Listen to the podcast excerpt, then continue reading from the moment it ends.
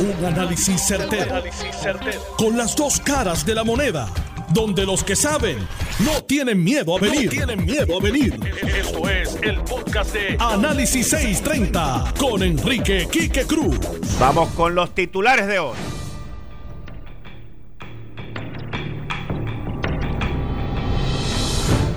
Los que convocaron la marcha de ayer, hoy se tapan con una supuesta indignación de que no respaldan los daños que se llevaron a cabo ayer.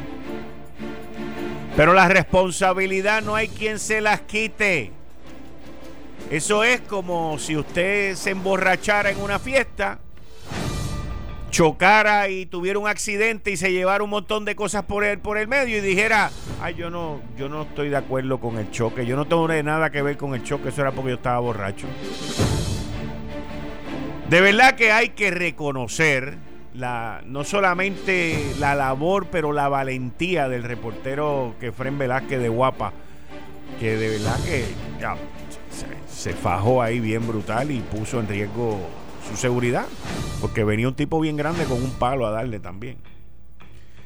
Pero hay gente por ahí que dicen que los que estaban quemando, dando palo y todo eso eran agentes encubiertos de la policía. O sea, es que aquí esto es. De verdad que hay gente creativa en el mundo artístico. Comerciantes del viejo San Juan, con toda la razón, se sienten que están solos, se sienten que están desamparados.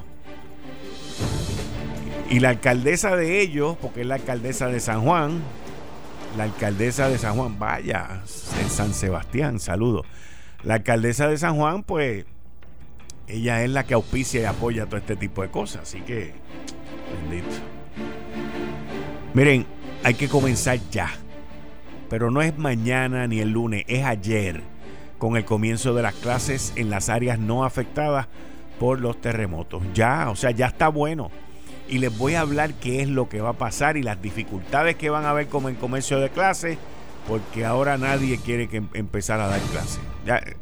Es bien chévere quedarte en tu casa y que te paguen. A mí me encantaría. Miren a ver, cojan idea.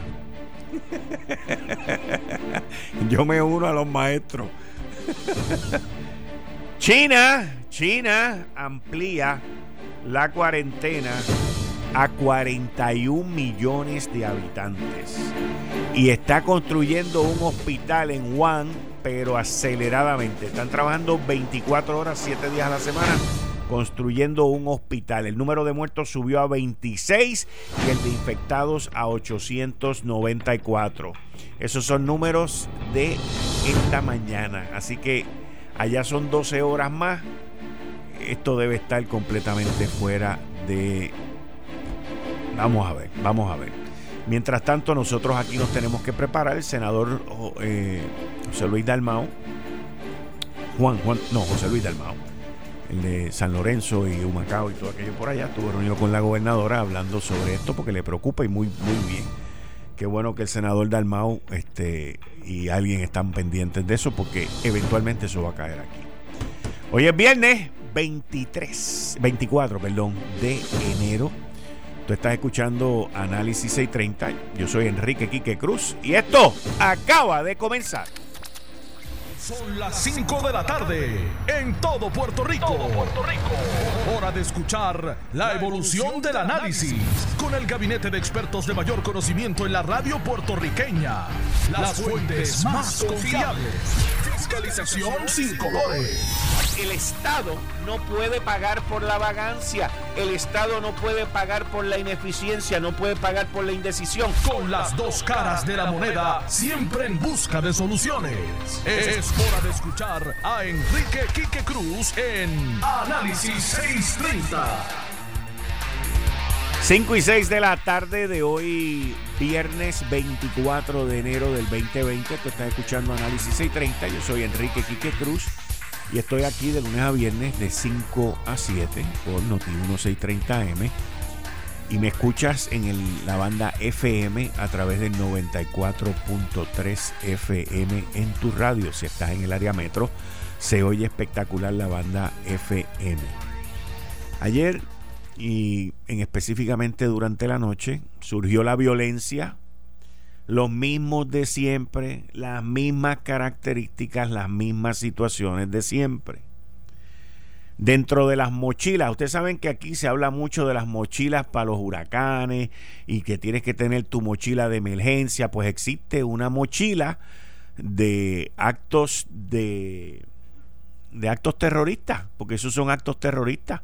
Existen mochilas de, de, actos de dañar la propiedad y existen mochilas de destrucción. Pues otra mochila más de, de este grupo de personas que se dedican profesionalmente a esto. Y quiero que estemos claros, y se lo digo a la gobernadora, y se lo digo a la policía, y se lo digo a todo el mundo, están practicando para el primero de mayo, ¿ok? Estemos claros con eso, primero de mayo, ya deberían de estar planificando qué es lo que van a hacer el primero de mayo. Pero, ¿qué es lo que hay en estas mochilas? Dentro de estas mochilas hay cigarrillo, hay agua. Dentro de estas mochilas hay alcohol o benzina. Dentro de estas mochilas, por lo que vimos anoche, uno de ellos tiene una bomba de gas lacrimógeno para tirársela. Sí, ahí uno me escribe a través de Twitter, hay hierba, sí, hay hierba. Aun cuando los Reyes Magos ya se fueron. Pero, pero eh, tienen las mascarillas, tienen para taparse la cara. Eh, en estas mochilas hay de todo. Pero, una cosa, ¿qué diste? Hay, las piedras las sacan de los adoquines Dentro de esas mochilas hay martillos, hay marroncitos para coger los, los, adoquines del viejo San Juan, romper nuestras calles históricas y sacar las piedras para tirárselas a los policías, para tirárselas como hicieron con Kefren también, que le zumbaron con esas, con esas piedras. En fin, estas mochilas son las mochilas de los disturbios. Así que, ya tú sabes, para los disturbios, no dejes tu mochila en tu casa. También, eso es verdad. Alguien me escribió por ahí. las lucecitas estas láser que te pueden hacer daño a la vista. Vamos a estar claros de eso. Así que en estas mochilas son las mochilas de los disturbios donde hay todo este tipo de cosas y que en términos de ley y orden se debería hacer algo con eso. Se debería hacer algo con eso porque tú no, o sea, ¿cómo tú vas a andar con una mochila, con con benzina, con alcohol, con un martillo, con un marrón, con, con hierba para los Reyes Magos, aunque ya los Reyes Magos hayan ido hace un mes. son cosas que no hacen sentido, pero es la mochila del disturbio. Así que tenemos la mochila del disturbio, tenemos los que convocaron el disturbio, porque los que hicieron el llamado para la gelenga esa de ayer son los responsables de esto. O sea, ninguno de los que hizo el llamado está exento de esto, porque ellos fueron los que convocaron esto. Y como pasa siempre, hicieron el showcito, llegaron, arrancaron y se fueron y dejaron para que se jorobara aquello allí como pasó. ¿Y quiénes son las víctimas? ¿Quiénes son los sufridos? No es la alcaldesa de San Juan que contribuye con su con su voz y su y su apoyo público a todo esto, pero los comerciantes de el viejo San Juan. Yo le leí a ustedes una carta del, de los dueños de la farmacia Luma y de los abusos que se han cometido contra esa farmacia. Allí vinieron y rompieron vitrinas, querían quemarle el carro al Canal 4. Allí hicieron todas estas barbaridades. Yo les tengo que decir, en mi opinión, como siempre, la policía actuó muy bien, les avisan cuatro veces. Yo no soy de esa escuela. Yo hubiese venido con tropas del norte, del sur, del este y del oeste y los hubiese acorralado y me los hubiese llevado sin darles ni nada, porque sin ningún tipo de violencia, pero los hubiese acorralado y hubiese tenido la prueba de las mochilas del desastre. Pero aquí este, nosotros hemos llegado a un nivel de tolerancia con esa gente. Sin embargo, esa gente no tienen el mismo nivel de tolerancia con nosotros. No lo tienen. Miren lo que le pasó a Gerandi. Gerandi, Gerandi fue nombrado secretario de la gobernación en enero del 2019. Él no tuvo que ver nada con María, él no tuvo que ver nada con los muertos, él no tuvo que ver nada con lo que pasó después del huracán. Sin embargo, lo cogieron hace dos días y le cayeron atrás. O sea, ¿de qué estamos hablando? La sociedad civil, nosotros que obedecemos la ley y orden, tenemos que ser nice, chévere, permitir que nos insulten, permitir que nos tiren piedra, permitir que nos tiren con toques, rompan las vitrinas de los lugares en el viejo San Juan, que las autoridades municipales no se ven por ningún sitio. Caldero, el coronel Caldero, el comisionado de seguridad del municipio de San Juan, estaba viéndolo todo lo más probable en televisión y le dijo a toda la policía municipal, sálganse del viejo San Juan y váyanse por otro lado. Ese es el Puerto Rico y la capital que estamos viviendo hoy. Hoy. Un coronel retirado de la policía, cientos de policías municipales que los recogieron y los mandaron para otro sitio, los sacaron del casco de San Juan para que la policía estatal sea la que bregara con la situación. Esa es la isla y esa es la isleta y esa es la capital que estamos viviendo hoy. Hoy. Y Carmen Cruzoto quiere ser gobernadora. ¿Ah? Carmen Cruzoto quiere ver, quiere ser la gobernadora. ¿Ah? Hay una sola oportunidad. Yo no participo en esa oportunidad. Pero hay una sola oportunidad en la primaria de los populares ahora, en junio, que decidan si el candidato que ellos quieren tener es quien hace todo eso en el viejo San Juan y en San Juan, o quieren otra persona. Tienen una oportunidad nada más. Una sola oportunidad. San Juan está sucio, San Juan está pestoso, San Juan está destruido y San Juan está en ruina. Y el que gane, sea popular o PNP, le va a tomar mucho tiempo. Mucho tiempo. Mucho tiempo. Sí, pero esa solución no, no funciona. Carmen Cruz va a venir ahora el lunes y va a decir que tiene 250 mil pesos para los comerciantes. Fíjense lo que es auspiciar el terrorismo, lo que es auspiciar el vandalismo. Vamos, para que no se ofendan, perdón, para que no se ofendan. Fíjense lo que es auspiciar el vandalismo.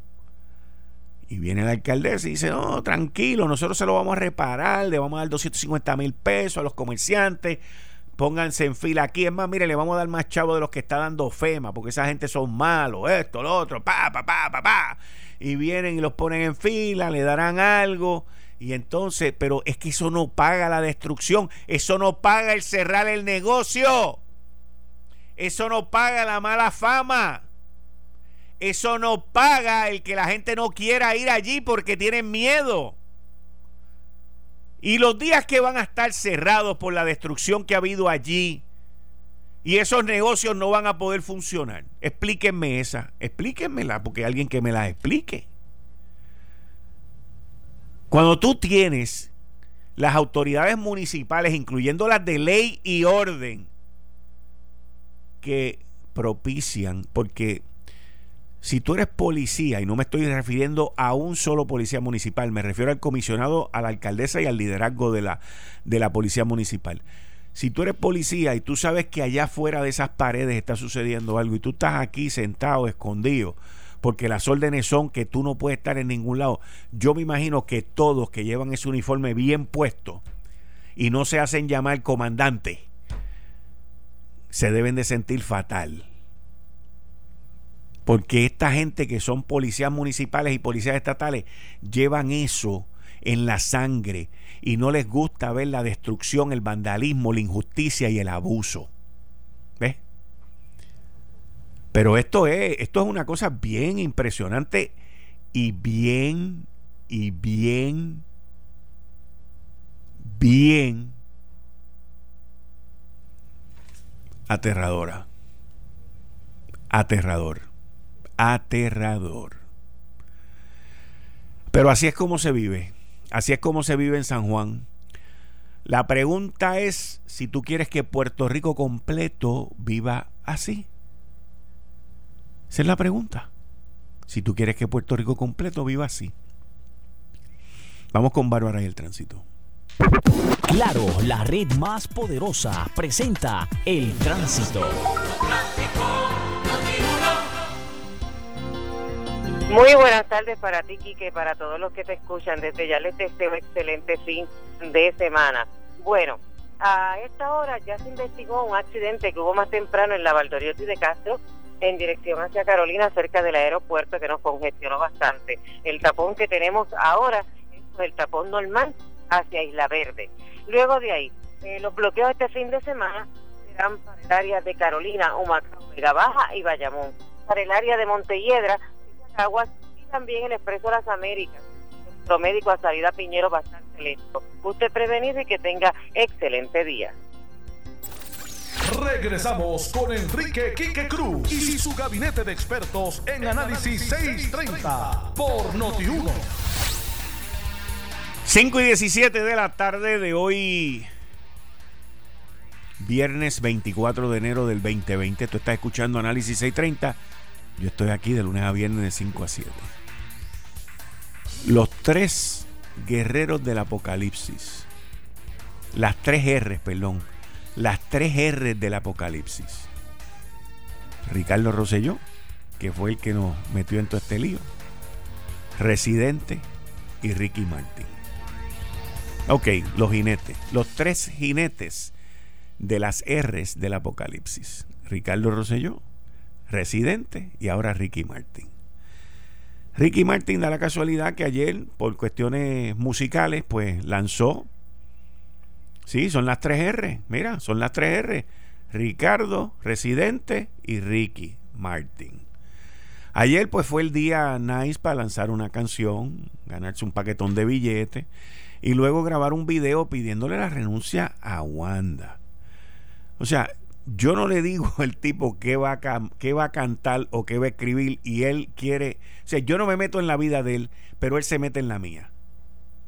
Él se mete en la mía crear otro problema, otro desasosiego, otra situación incómoda en Puerto Rico.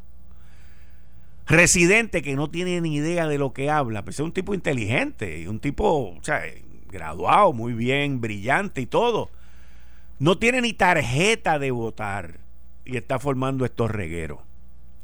O sea, para que ustedes pongan en perspectiva la gente que está convocando esto. Gracias a Dios la gran mayoría de la clase artística se dio cuenta de que esto, ustedes saben quién tenía razón, el rey Charlie y los que no se unieron a nada de esta locura, porque es una locura. Estoy esperando todavía que el otro saque la canción que se va a llamar Puertorriqueño de Corazón, para ganarse otro billete también en YouTube. Y cuando uno ve estas cosas, uno dice, che, le hacen daño a la isla, le hacen daño al comercio, le hacen daño a Puerto Rico forman el lío, se desaparecen y miren lo que tenemos hoy por la mañana en el viejo San Juan.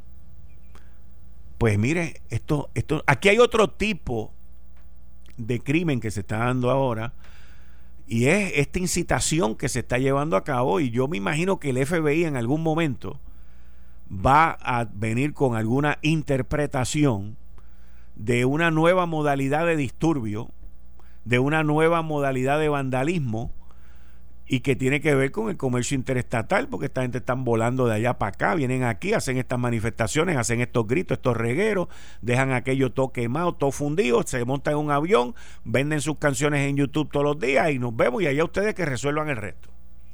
No podemos seguir así, señores. Y yo le doy las gracias a todos aquellos que me están escribiendo y todos aquellos que escriben que dicen en todo momento queremos paz, queremos paz, queremos paz. Pues obviamente Ricardo Rosselló ya no tiene nada que ver en esto. Pero Residente sí y Ricky Martin ahora también. Son gente que no le están haciendo bien a la tranquilidad que nosotros queremos tener aquí. Porque la solución no es que Wanda renuncie, señores. Ese no es el sistema que tenemos aquí en Puerto Rico. Esto no es Nicolás Maduro. ¿Por qué no le dicen a Nicolás Maduro que renuncie? Vamos. Ante la muerte, el hambre, el narcotráfico que hay en Venezuela. Sin embargo, Nicolás Maduro en un video los llama y les dice, metan mano para la independencia. No hay nada malo con la independencia, by the way. No hay nada malo con la independencia. Con lo que hay un problema con la independencia es con la independencia que quiere Maduro para Puerto Rico. Con eso sí que hay un problema con la independencia que quieren los independentistas del Partido Independentista puertorriqueño. Con eso es que hay problema aquí. Y ahí es donde está el problema de todo esto, señores. Estas, estas elecciones van a ser bien determinantes en cuanto a quién usted va a escoger. Y el que gane, yo espero que gane de manera contundente. Yo espero que el que gane, gane con una mayoría.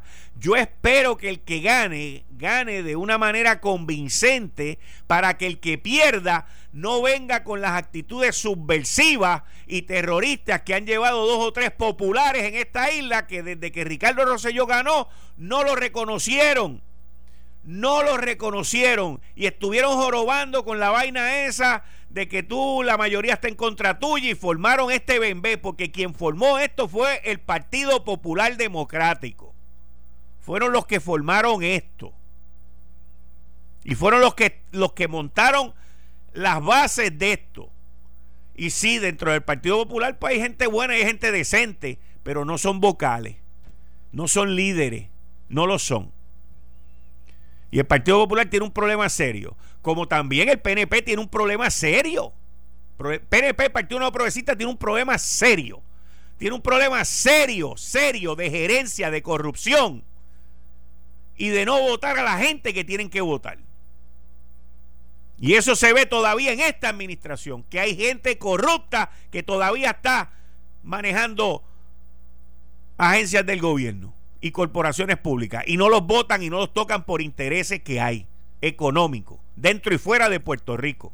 Y ese es el problema que tiene el Partido Nuevo Progresista, que está gobernando. Y está, y está haciendo todo lo posible por no ganar. Está haciendo todo lo posible por perder. Pero usted se tiene que poner a pensar. Sea PNP o no sea PNP. Si usted quiere que una persona como Carmen Cruzoto sea la que gobierne Puerto Rico. Es, la elección y la primaria va a ser de eso. Punto. No va a ser más nada.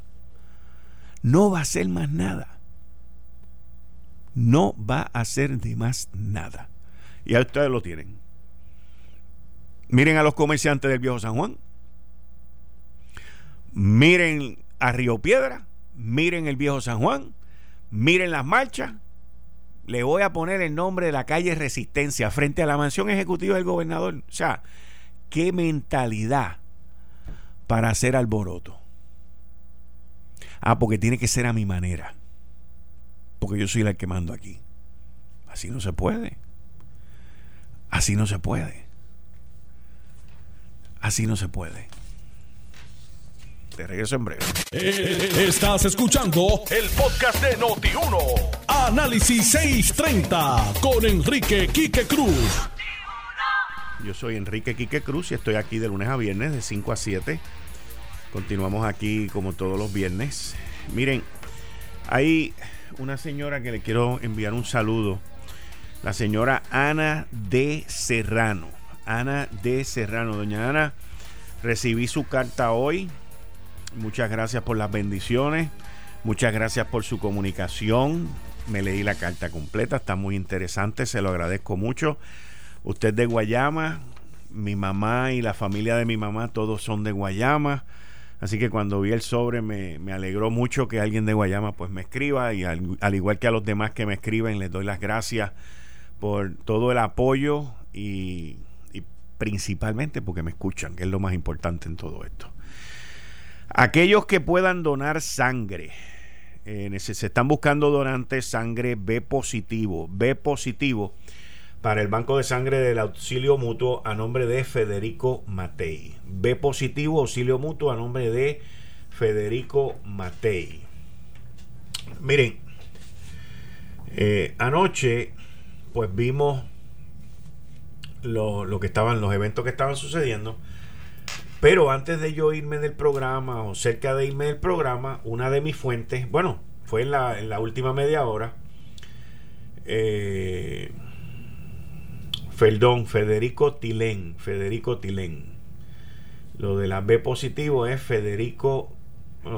by the way, la, que, la persona que me escribió, tú fuiste la que pusiste Federico Matei, no fui yo.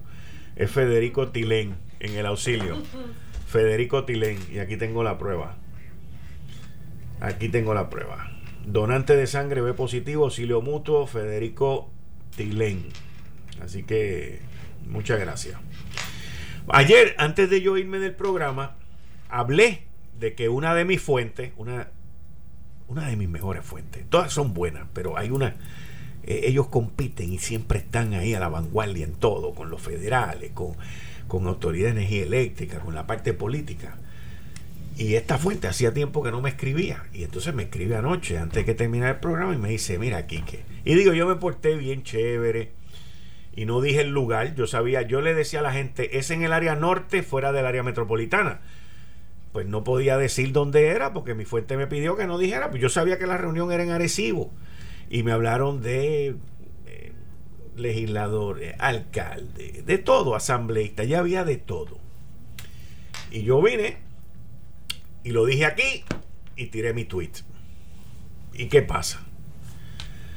Que eso, un silencio, y cuando hay silencio y nadie sale a negártelo, pues usualmente es que diste ahí, como hacen mi fuente, dieron en el clavo.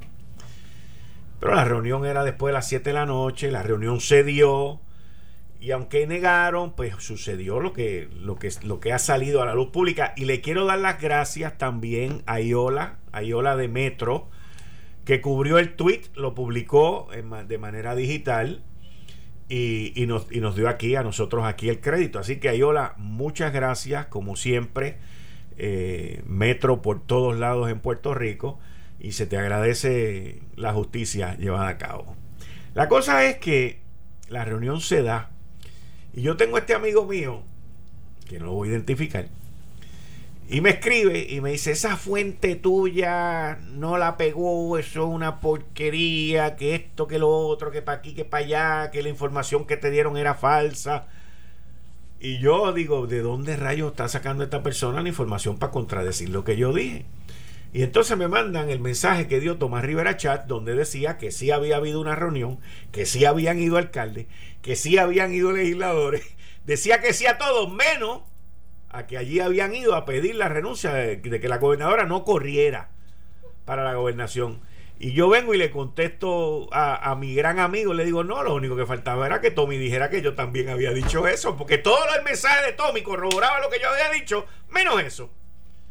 Después salieron otros periodistas más tarde con más detalle de la información, pero ya yo estaba en otros lares, estaba en, otras, en otras gestas profesionales también. Y, fue una noche de lo más interesante. Pero uno llega a la casa, yo anoche llegué a casa como a las 9 y 30 de la noche, y, y no le presté atención hasta como las 10 y media o las 11 que me llama esa fuente y me dice, ¿tú estás viendo lo que está pasando en el canal 4? Y yo, no. Y entonces pongo el canal 4 y veo cuando sale la primera bomba de lagrimógena que sale del grupo, se, le, se la mandan a los policías y veo todo este revolú y luego veo eh, la, lo que eh, la gente los este los vándalos estos rompiendo vitrinas.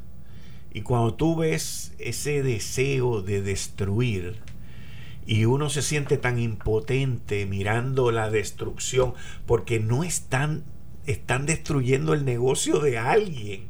O sea eso mire esto es como esto es como si Guapa Televisión solamente tuviese un vehículo, ¿ok? Porque esa gente tiene un solo negocio. Como si Guapa tuviese un solo vehículo para cubrir Puerto Rico completo y viniera alguien y se lo, se lo desbaratara como hicieron y se lo rompieran. Y no, y en adición a eso, había uno que le quería meter fuego. Y el peligro de meterle fuego a eso es que eso tiene un tanque de gasolina allí, que es una bomba. O sea, aquí la gente no, no vengan a hacerse los tontos, ni los estúpidos, ni los ignorantes. Saben lo que están haciendo. Y prender un carro es prender una bomba, porque eso explota.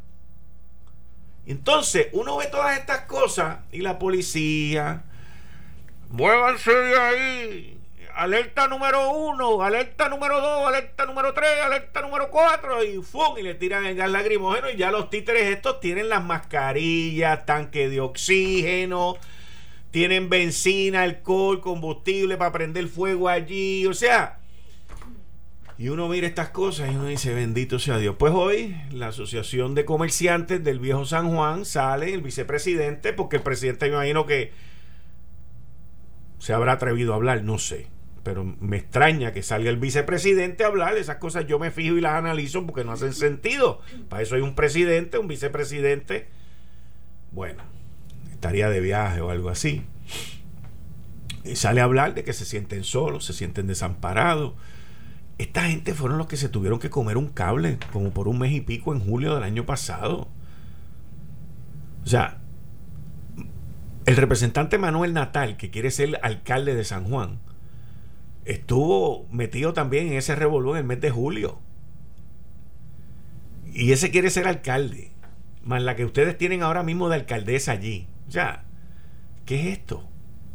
¿Qué? Y esto no lo resuelve dinero. O sea, estas son cosas que que yo venga y te diga, ah, te tengo 200 mil pesos para repartirlo, cállense la boca. No, esto no funciona así. Estamos hablando de gente que ahora está todo el mundo este lunes, en estos días, están haciendo inventario para pagarle al gobierno inventario también. Y deben estar llenos de inventario porque no pudieron vender en verano, no pudieron vender en las navidades, lo cual significa que le van a tener que pagar al gobierno más. Le van a tener que pagar al gobierno más. O sea, y uno mira estas cosas y otro grupo por allá quejándose en, en Madrid de que el, el, el, stand que tenemos ahí de exhibición es una porquería. Pues seguro que es una porquería si lo que estamos exhibiendo es una porquería. O sea, ahora tenemos un fiscalizador de stands de, de, de Fitur también. Ahora todo el mundo quiere este, y miren, aquí está esto y esto está mal. Ahora todo el mundo está mal. Todo el mundo critica ahora el turismo. Ahora todo el mundo sabe de turismo. Tenemos expertos en turismo. Tenemos expertos en almacenes. Tenemos expertos en crisis, en refugio. Ahora Puerto Rico tiene expertos de todo. Hace dos semanas habían expertos en terremotos. Anterior a eso habían expertos en huracanes. Ahora hay temblores. Aquí tenemos expertos de todo. Pero no sabemos hacer nada bien, que es el problema. No dime, dime. Aquí ninguno sabe nada. Yo por eso le quiero poner a este tipo un micrófono para que él haga esas interrupciones cuando yo estoy aquí. Entonces, cuando uno ve todas esas cosas, uno dice, ¿a dónde vamos? Entonces después me pongo a ver el video de Ricky Martin. Y yo les tengo que decir que a mí la música de Ricky Martin me gusta. Ahora me gusta menos, pero me gusta, me gustaba más. Me acuerdo que lo fui a ver en el Irán Bithorn, hace más de 20 años, creo yo, ni me acuerdo. Cuando estaba en el tour ese de la vida loca, que bajaba un Mustang así de arriba, una cosa pero impresionante. Y lo orgulloso que uno se sentía cuando en una ocasión en el año 2000, que fue más o menos esa época, él cantó en un mundial de, de soccer, de la Copa Mundial.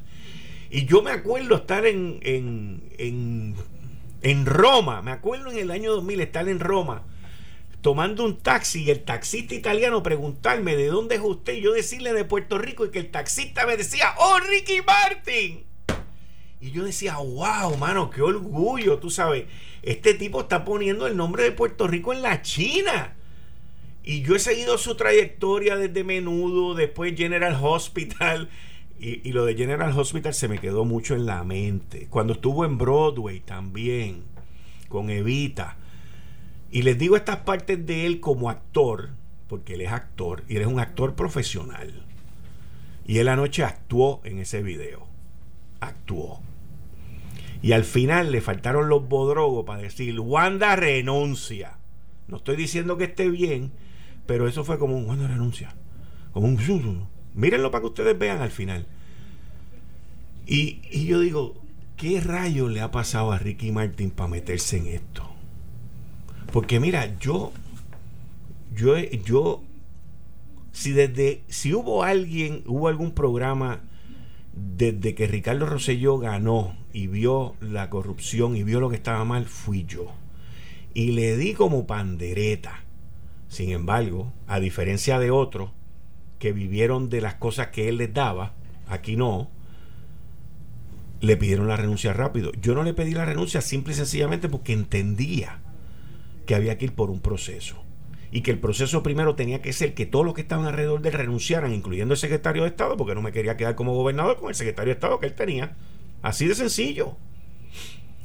Pero ¿qué le pasó a Ricky Martin para venir con esto de Wanda renuncia? O sea, yo digo, ¿cómo alguien que yo sé que él quiere tanto a Puerto Rico, como alguien que ha puesto el nombre de Puerto Rico en alto tanto, como alguien que, es tremendo artista, tremenda persona que siempre se ha mostrado, de momento quiere crear otro caos en Puerto Rico. Y ahí es donde la cosa no me encaja. Ahí es donde yo no logro entender dónde está la cabeza de él. O qué es lo que él quiere. Y que quede claro, no me dejé influenciar por el video que vi de Nicolás Maduro pidiéndole a Ricky Martin que luche por la independencia de Puerto Rico. No me dejé influenciar por eso. Vamos a estar claros. Ah, si Ricky Martin hubiese estado al lado de Nicolás Maduro y le hubiese entregado la espada de, Bolívar y le hubiese entregado la bandera de Cuba con la de Puerto Rico y se hubiesen abrazado en gesto de, de apreciación y de acuerdo de que Puerto Rico debe ser independiente para caer en las manos de Nicolás Maduro, ahí sí. Pero todavía yo entiendo que él sabe que eso no es lo mejor para Puerto Rico, porque con la independencia no hay nada malo. La independencia es digna es digna y es lo que todos los pueblos aspiran. El problema que tiene el Partido Independentista Puertorriqueño en Puerto Rico es que desde, su inicio ellos han sido socialistas y ellos no supieron identificar y dividir la independencia y el socialismo. Si hubiesen vendido un socialismo capitalista un socialismo de desarrollo económico y un, y un socialismo y un, y un independentismo, perdón, de desarrollo económico y un independentismo de, de crecimiento y de que la gente echara para adelante, hubiesen, hubiesen arrasado en algún momento. Pero la independencia no es sinónimo del socialismo. La independencia no es, no, es, no es sinónimo de Venezuela hoy. La independencia no es lo mismo que Cuba. La independencia no es lo mismo que hambre ni narcotráfico, que es lo que estamos viendo hoy en Venezuela. Así que uno, uno ve estas cosas, las analiza. Yo no voy a borrar mis canciones que tengo aquí en mi teléfono de Ricky Martin que debo tener más de 20 o 30 canciones de él. No las voy a borrar. Tampoco he borrado las de Calle 13 de hace mucho tiempo. Pero me tengo yo que preguntar cuál es el interés. ¿Por qué una persona quiere crear un caos? Y voy a separar a Ricky Martin de Residente porque son dos cosas completamente distintas.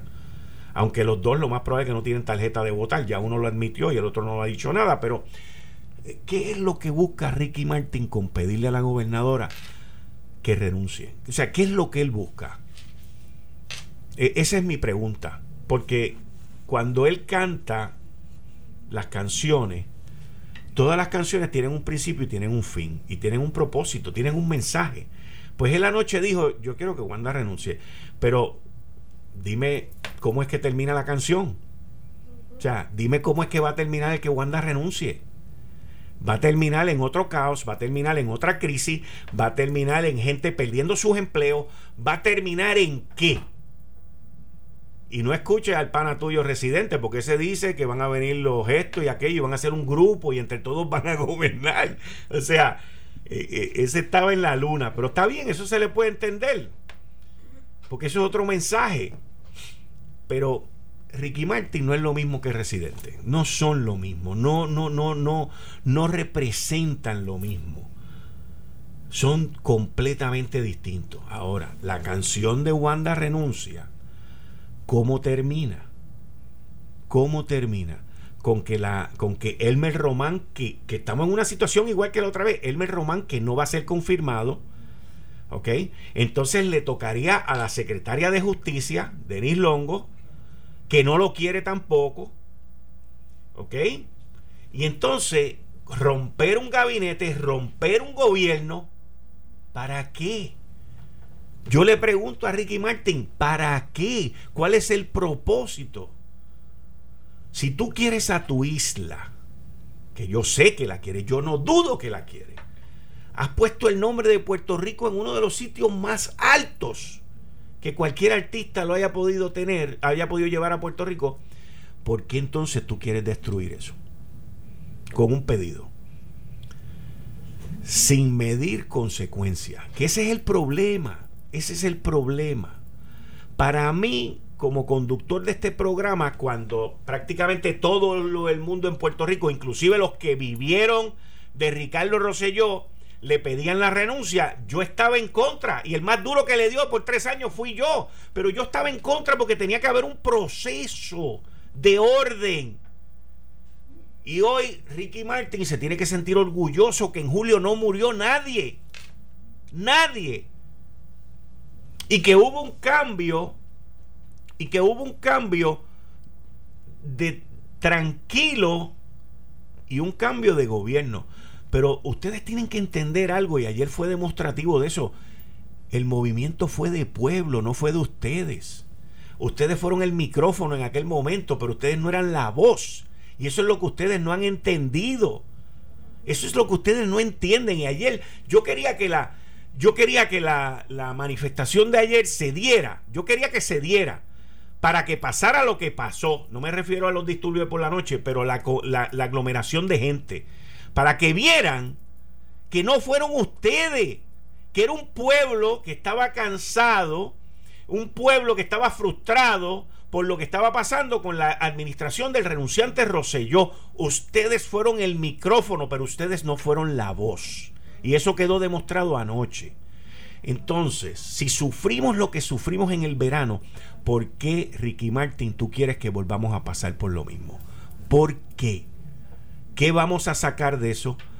¿Cómo vamos a continuar en Puerto Rico? ¿Qué va a pasar con los pequeños negocios?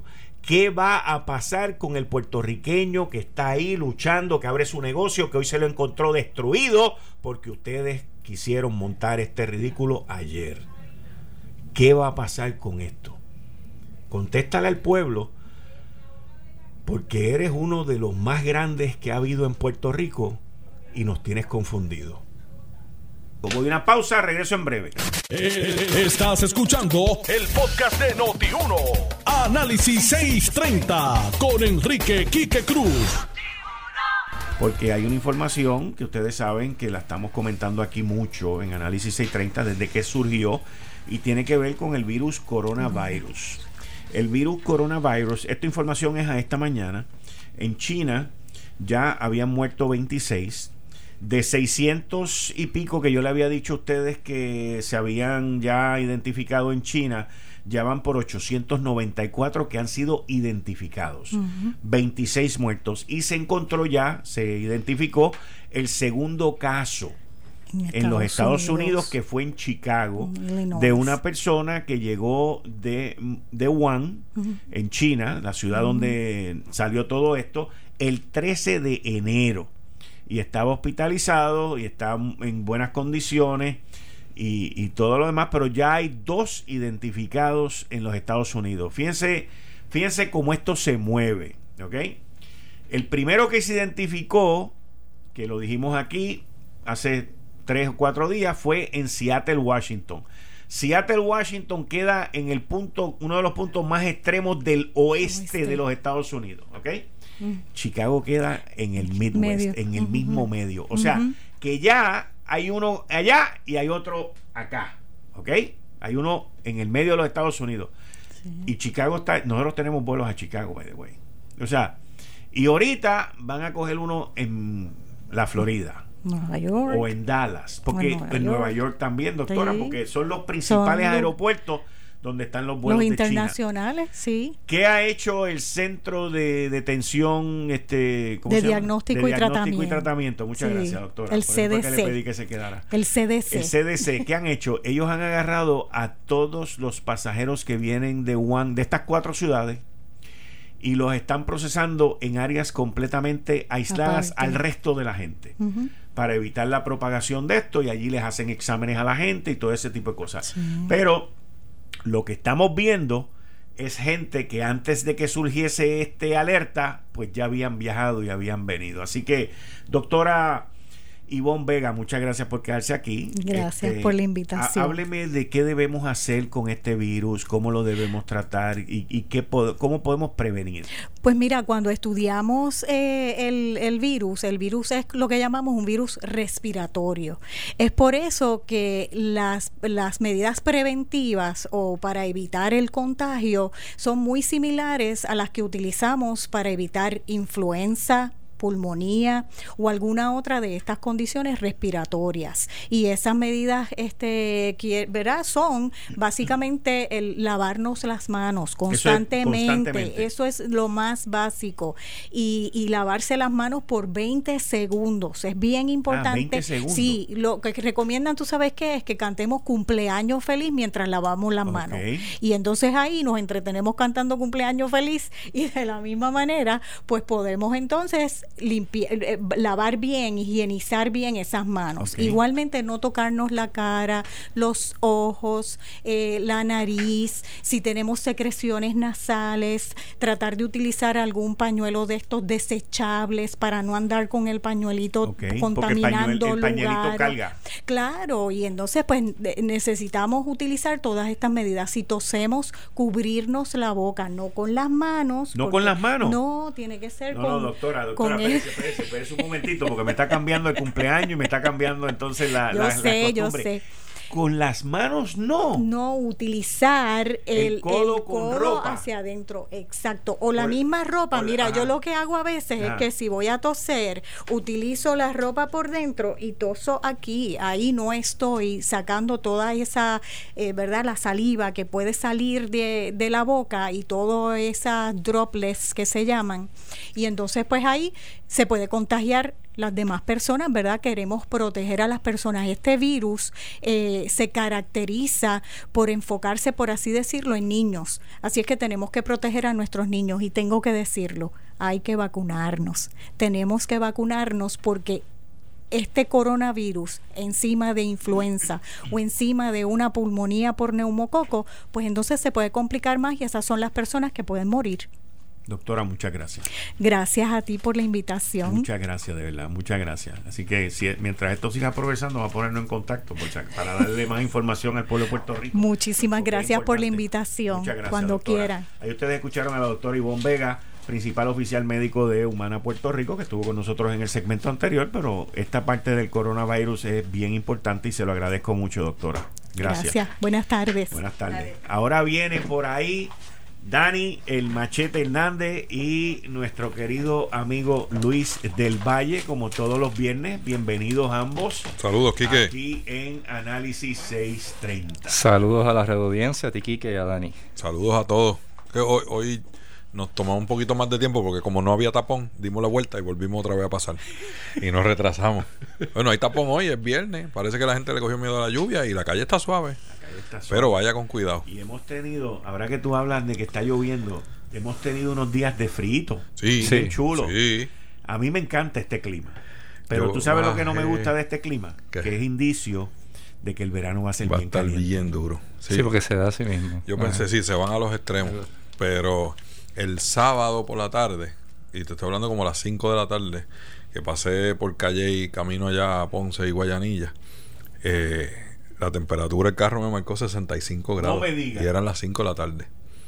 ¿Sabes? Que, de verdad está haciendo unos fritos chéveres. Sí, porque si en la área metro se trepa, e incluso en el sur, en las áreas cálidas, se baja a 60 y pico. Imagínate en la montaña. Eran las 5 de la tarde. y en calle. Esa, noche, pues, los japeros hicieron su agosto porque como ellos andan siempre con el coat puesto y eso, pues, ese día no sudaron. Tenían dos coats. Tenían, Sí, esa la ropa que no se vende en invierno, que la traen para acá, ahora tiene sentido. en algunas partes, en algunas partes tiene uso. Hay, hay por ahí, hay, hay una tienda que vende ropa de invierno aquí en Puerto Rico. Con B, ¿verdad? Sí, sí, pero es interesante porque debe estar, olvídate, este, la gente yendo allí. Sí, estos días. Sí, porque es para dos cosas, o para quedarte aquí o para irte para Florida, para Kissimmee. no importa lo que haga, la necesito. El municipio 79. El municipio 79. Exacto. Bueno, le pregunto a ustedes, ¿qué ustedes piensan de esto que ocurrió ayer y que ocurrió esta semana? Fíjate, casualmente me tocó ir al viejo San Juan hoy. Y, coincidió con que las protestas se intensificaron. Y me llamó la atención el paralelismo con otras protestas en otros lugares. Porque yo puedo entender que en verano 2019 surge lo del chat de Telegram. Y puedo entender que eh, Ricardo Rosselló ya venía con un momentum a toda su administración de muchos casos, incluyendo los de educación. Y hasta evaluaciones de su mismo partido, del presidente de la Cámara, que un comité de juristas encargado por él, multipartidista, halló visos de posibles delitos graves y menos graves en el chat de Telegram. Sí. Así que se podía entender ese caso. Pero ya a este punto, lo que yo veo es otra cosa. Porque después de eso pasó lo de Chile, Ecuador primero, pasó lo de Colombia, Brasil y lo que le quieren hacer Trump de residenciamiento. Entonces yo dije, espérate, espérate, aquí hay una agenda, porque el mismo discurso, las mismas tácticas, eh, exigiendo enmendar las constituciones de esos países o jurisdicciones y exigiendo sacar la renuncia de los presidentes, pues ya es un patrón muy obvio. Y ni siquiera lo ocultan. Entonces lo primero que yo veo cuando visito hoy el viejo San Juan son eh, tags y graffiti de estos no creativos, no artísticos y no autorizados que dicen el nombre de Pierluisi. Y yo digo, pero Pierluisi no está en el gobierno. Carlos Romero Barceló. Carlos Romero Barceló salió en 84 de la gobernación y apenas fue comisionado residente con Rosselló. Y entonces era una lista de personas de una línea ideológica de un partido. Pero no había nadie de otra línea ideológica ni de otros partidos. Pues entonces ya se ve una agenda. Lo otro, habían mensajes en contra del capitalismo, de los gringos, así con mensajes xenofóbicos. Fuera, decía gringo go home en pleno viejo San Juan y hoy había crucero. De hecho, vi un montón de turistas asiáticos y turistas blancos de distintos estados. Hoy sí que había muchos turistas. Hoy. Y sí, y vi en varios, en varios lugares. Y al lado de una joyería decía Gringo Go Home. ¿A quién le están dirigiendo ese mensaje? Si saben que esa es la zona turística. Eh, ¿por, qué, ¿Por qué en un momento, y mira con qué coincide, coincide con las fiestas de la calle, en un momento que el discurso de esos mismos grupos era que se podía llevar a cabo las fiestas y que no había que afectar la economía del viejo San Juan. Y de momento ahora el discurso cambió y ahora quieren afectar la economía del viejo San Juan. Pero tú sacas que eran los mismos grupos. Bueno, ¿por qué lo digo? Porque uno de los que se expresó quién ¿Cómo fue. es que los que están Fue protestando son los Natal. mismos que querían la fiesta? Natal fue uno de los que se expresó ya en Twitter. Natal fue uno de los que ya se expresó en Twitter, Manuel Natal. Y muy precisamente ¿Qué, dijo? ¿Qué dijo? dice que la policía de Puerto Rico provocó Mira, la violencia en el viejo San Juan. Vamos, ¿cómo la policía puede haber provocado grafitis, destrucción de propiedad, destrucción de vehículos? ¿Cómo la policía puede haber provocado Manolito una serie de grafitis que el mensaje- por comerse una luz roja y va a decir que lo están persiguiendo. No, no, pero mira Pero- esto. Mira esto. Sí, porque es lo único que le falta. Y que los grafitis digan mensajes en contra de la propiedad privada y que estén hechos en todos los negocios, en todos los negocios. Todos los negocios que estaban pintando, estaban poniendo como eh, las tormenteras de madera, o sea, los paneles de madera como si viniera un huracán. O sea, pasamos el temblor, pero parece que venimos de un huracán, no parece que venimos de los temblores. La preparación es muy similar a cuando viene una tormenta. Gastaron en todo ese material, estaban pintando y muchos comerciantes no pudieron abrir a tiempo. Y de hecho le bajaron las ventas porque aunque si tienes eh, turistas eh, de los Estados Unidos, no te están llegando los puertorriqueños allí. De hecho no había mucha gente allí. O sea, las ventas estaban bajando. Oye, Ricky Martín llegó ayer a... No. No. No, él publicó un video pidiéndole a la gobernadora la renuncia. A renuncia. Ok. Entonces esa es otra cosa. Digo, Pero él había al- dicho que iba a ir. Al final no, No se sé, oía, o sea, era como que bueno renuncia. Al final. Ok. Ah, y lo otro que te conecto con las calles de la fiesta San, eh, las calles de la, fiesta. calle San Sebastián, las fiestas de la calle San Sebastián es que Carmen Yulín suele contratar más o menos a los mismos artistas todos los años, más o menos. Y se han vuelto unas fiestas que el- quienes suelen participar es un sector ideológico, porque lo ven como una cuestión cultural y trataron de resignificarla para que yo no, ya no sea una, eh, una fiesta patronal y no vincularla al santo patrón, sino para darle otra connotación una connotación diferente. Por eso parte de la oferta cultural de Yulin tenía que ser con todo el repertorio de música popular o folclórica. De hecho, ella siempre va a esas tarimas, siempre. Se sube a esas tarimas, eh, agarra la bandera, canta, baila, hace algo, pero va a esas tarimas. Sí, es parte de. y parte de- no va la de Olga Tañón, que de hecho Olga Tañón en dos años, en un año dijo, ¿por qué me tumbaron temprano si ya yo tenía pautado un espectáculo, que había hasta una grabación en vivo de un video y todo? Y a a ella, a ella no la trataban bien. Pero la volvieron a llevar. Y ella Este volvió a ir. este No, no, claro. La, la contratan, pero no la tratan igual. El, el otro Pero asunto, cuando tú Andrés, que no la tratan igual, que la ponen en otra tarima. que en le otro cortan, que le cortan O el le cortan el espectáculo tiempo. y que no hay buenas relaciones con la alcaldesa. Eso es a lo que me refiero. Lo digo Pero eh, directamente. Olga Tañón dijo eso. Bueno, yo estaba en, en el te concierto estoy cuando ella preguntando, dijo, porque- pero ¿por qué, ¿por qué me cortan si todavía no ha terminado? Y de hecho ella tenía un espectáculo. Pero que- volvió este año. Pues, Sí. pues, está bien. Parece que no le molestó mucho. Volvió Bueno, a ir. bueno, yo no dejo de ver eso como... Bueno, volvió a ir. Sí, sigo haciendo el señalamiento como quiera.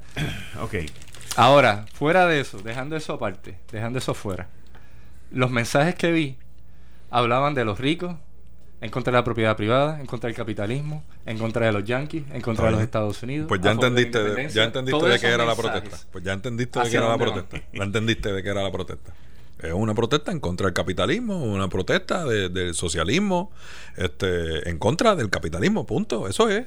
Y, y- y protestan de esa manera, hacen graffiti, hacen este lo que algunos llaman vandalismo, para ellos es una expresión este, en contra del establishment, y esa, y esa es la protesta. ¿Y tú crees No, que no, pero para ellos no. No, Para no. ellos no. Porque tú decir para ellos es como si la ley no existiera. La ley Yo está. creo que eso pasa mucho peor en otros países, le pegan fuego a, lo- a lo- a los autobuses, este, No, tú sabes, no. y así se, bueno, así se, eso pasa en Pero otros es una países. falsa equivalencia moral. ¿Qué importa? Está bien, pero estoy- yo no estoy diciendo si está bien o mal. Pero, pero vamos con calma, porque te me apasionas y no, ¿sabes? Yo creo que no llegamos a ese punto. La diferencia es que en Puerto Rico la gente no le gusta eso. No le gusta eso. Y a mí me da mucha pena con Yadiel. Lo digo de todo corazón. Este, no he tenido nunca la oportunidad de conocerlo personalmente, pero como nos pasa a todos a través de la televisión y del deporte, le tengo cariño a sus hermanos que jugaron en Mayagüez. Este, sí los conozco. Eh, su papá también pues a mí me da pena con él porque yo creo que, tú sabes, él no sabía en lo que se estaba metiendo realmente. René no, René sabía para lo que iba, punto, tú sabes. Y, y René tiene su agenda política. Y, y aunque a uno no le guste, ¿verdad? Pues hay que tirar una línea, pero él tiene derecho a, ser socialista si lo es. Tú sabes, e- ese es su derecho. Pero la mayoría de la gente aquí no le gusta eso, no le gusta la cosa de estar pintando. Y la verdad es que no le gusta tampoco esa cosa de estar este, pidiendo que, que se vaya el gobernante y venga el otro. La gente no, no quiere esa sensación de inestabilidad y no va a entrar si es bueno o es malo, ¿verdad? E- Eso no le... Esta vez no caló eso en la gente. Ricky, la gente se hastió y vete y ya. Ahora yo veo que mucha gente que no están de acuerdo con la gobernadora, que están en contra de las políticas, que entienden que ha fallado en el manejo de la emergencia, aún así están más dispuestos a esperar los ocho meses que faltan para la elección y seguir el proceso. No ven la necesidad de empujarla hacia afuera, pero están exigiendo transparencia y están exigiendo cuentas claras. Y eso tampoco lo podemos obviar detrás de los, de los pasquines y de los, y de los grafitis. Y yo creo que son dos puntos diferentes. Claro, hay una parte bien minoritaria, bien ínfima de la sociedad que grita duro y hace las cosas que pasaron ayer. Muchos de ellos quizás ni siquiera entienden cuál es la agenda política, pero están en la calle para fastidiar de esa manera. A mí me llama la atención que si el pueblo lo repudia y tenemos un organismo, un aparato de seguridad, que se arreste la gente que violan la ley. Y eso usualmente no pasa en las protestas. Reparten palos, tiran gases, empujan a la gente, se, se van por ir para abajo el que estaba este, protestando de verdad y el que está vandalizando. Y no hay esa parte de, de sí seguridad de que si tú violas la ley y te pasas de la parte de, de tu expresión, de tu libre expresión y de la, y, y de la libertad democrática, vas a tener que cumplir. Pero Dani, Y eso no tú lo estás vemos. en una manifestación y se hacen advertencias porque me consta que en Puerto Rico se siguen los protocolos y se usan megáfonos y se les advierte y se les deja saber dejen de tirar, dejen de tirar, les advertimos, se hacen varias advertencias. Todo el que está en ley cuando ve que los coordinadores y portavoces no mantienen orden y se dan cuenta que ya la policía dio una advertencia, el que no está allí para vandalizar se retira. Ese es su Y muchas deber. veces cuando pasa es eso, los portavoces ya no están. No, no, bueno. los portavoces de la protesta ya no están ahí. Ah, los que quedan son los que Pues, están. Si se este, quedan los agitadores, cuando- entonces pues, son eso. responsables de sus acciones. Son responsables. Yo estoy de sus diciendo que si esas personas violan la ley, yo creo que la policía debe ya estar preparada y adiestrada para llevar a arrestar a esa gente y Pero es que llevarlos eso- a, a la Dani, ¿tú has justicia. No es simplemente repartir palos, pero bueno, Dani, tú ¿tú sabes. conoces cómo es esa táctica de guerra de guerrilla y ese tipo de provocación, de, de táctica de propaganda? Bueno, está bien, pero, pero Tú aprovechas una multitud, precisamente en donde hicieron, una esquina por Chico, la pero noche, ayer es un no símbolo. ayer La no hubo multitud ni siquiera cuando salió la marcha. Está bien, Eso no pero existió. pueden ser 100 tú sabes. personas. Lo que te estoy diciendo es aprovechas una masa de Allí gente. había más de 100 policías. Aprovechas que haya una masa de gente. Pues, entonces, Bueno, pues, en la calle Fortaleza, que es el símbolo de La- donde iban a llevar la- la las veces anteriores, la- la- el primer viernes aquel que fue una marcha apoteósica, Sí. cuando la policía salió a tirar gases y demás, yo estaba allí, yo los vi de, de frente al convento, yo vi toda la operación. Y era una cosa que tú decías, pues esto es un juego. Es más, el, periodista Felipe Gómez en un momento, con su máscara y todo, dice, bueno, aquí parece que están jugando, entran por una calle y salen por otra, y la policía se mueve por un lado y los muchachos se mueven por otro. Así vamos a estar hasta mañana. Lo dijo al aire. Porque la verdad es que eh, era una cosa que tú decías, pero ¿y qué están haciendo? Tira gases por este lado, los muchachos corren por el otro lado, los cogen y lo... eh, Es más, hubo un momento, solo vi yo, que la escuadra de, de operaciones tácticas quedó rodeada de los manifestantes de los dos lados, que estaban tirando cosas. Sí, Quedaron pero yo entre no, yo medio no voy de a ellos. jugar el juego de Entonces- echarle la culpa a la policía, que es el juego que Pero siempre yo no le caen. estoy echando la culpa. Claro, dale lo con- estás haciendo, estás Chico, racionalizando, para, lo para, estás para, haciendo. para, para. Pero déjame Pero terminar la dame un- línea. pero- no he pero no, pero dame un segundo, porque llevas déjame 15 terminar. minutos predicando ahí, dame un break, tú hablaste tú sabes. un rato, tú hablaste un rato, Claro, voy a estás decir predicando ahí, déjame- Pero déjame terminar la línea. lo Déjame, déjame, déjame explicarte el punto de la policía. No, no, no, no, no, no, pero con calma, porque yo he tratado de explicar el asunto en análisis. No, no he ni siquiera asumido bando de quién está correcto y quién no. Así que, ¿sabes? Va- vamos con calma. El asunto de la policía no lo digo porque esté mal la policía o que estén a- esté a favor yo de los manifestantes. Es que se nota que no tienen control y no saben lo que están haciendo cuando tú dejas una escuadra rodeado de manifestantes que están tirando cosas y se quedan los policías entre medio. Lo que están tratando de mover la gente. Pero- es un asunto de preparación y de operación. No, yo no creo que es de Tú sabes, yo- pues, yo te- los vi. No, no, yo, los vi. yo no- es que yo no estoy. Estamos hablando, lo, preparación no es que no lo hayas visto.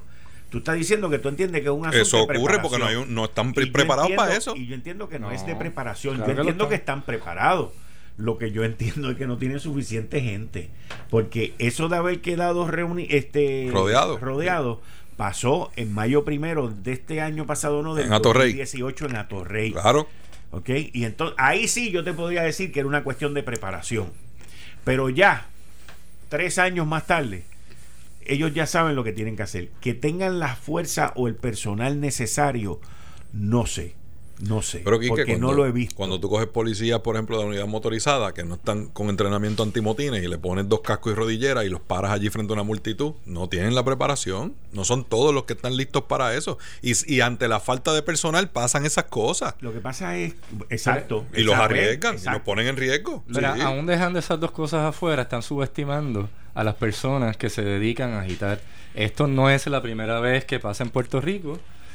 Eh, las organizaciones socialistas de Puerto Rico, si tienen buena comunicación con organizaciones internacionales, se preparan, viajan, viajan constantemente a Venezuela, Cuba, a Brasil y a otros países. El Foro de Sao Paulo si tiene una agenda, una agenda abierta, que no es oculta, no es una sociedad secreta.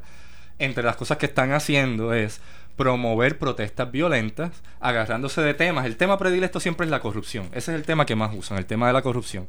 O usan el de los impuestos o algún tema que económico. El foro de Sao Paulo ese fue donde Muriente dijo que Sí, ellos habían sacado poco. a Ricky y la cosa. te- te- ¿Verdad? Que tú Sí. pasaste el audio aquí, pues Sí, te digo. Justo después Sí. de Yo que lo tengo Ri- aquí, yo lo El tengo. audio ahí. Ricky renuncia y él se reúne, viaja, se reúne. y a los dos este tema. días y Sí, dijo que había sido él. Sí, pero ¿qué pasa? Pero eso será como las presentaciones estas que hacen los maleteros y esa cosa. Él va, fue allá y dijo, mire, tú sabes, hágame yo. la factura, que aquí nosotros no, fuimos oye, los me que... leíste la mente, brother. Me leíste la mente. Oye, yo recuerdo porque lo dije aquí, tú sabes, y lo, y lo ¿Dónde dije está? con... Yo me gané, yo me gané mi comisión. Oye, lo dije apenado, tú sabes. Pero en el caso de Ricky renuncia es coger PON, porque ahí ni siquiera tú, ahí fueron cientos de miles de personas y definitivo, hay apoyo. Pero en las protestas de ahora no pueden decir que tú tienes el apoyo que tenías en el verano de 2019 y ahí No, no te puedes para nada, agarrar. para nada. Ahí tú no puedes decir que tú que es lo mismo. Pero era importante. Sí, termina. Entonces el, el- el otro asunto es que si están preparados. Vamos, Hugo Delgado, que fue el que estuvo en el negocio Late que Late, cuando estaba Ricardo Gerandi, estaba Miguel Romero. un profesional de Pues Hugo cosa. se dedica a eso, Hugo yo lo conozco Sí. en la Yupi. Y Hugo dice Sí, abiertamente en el programa de Jay Fonseca y en otros programas, él dice, yo creo en la lucha violenta, yo creo en que hay que matarse, hay que hacerlo. Él lo dice así.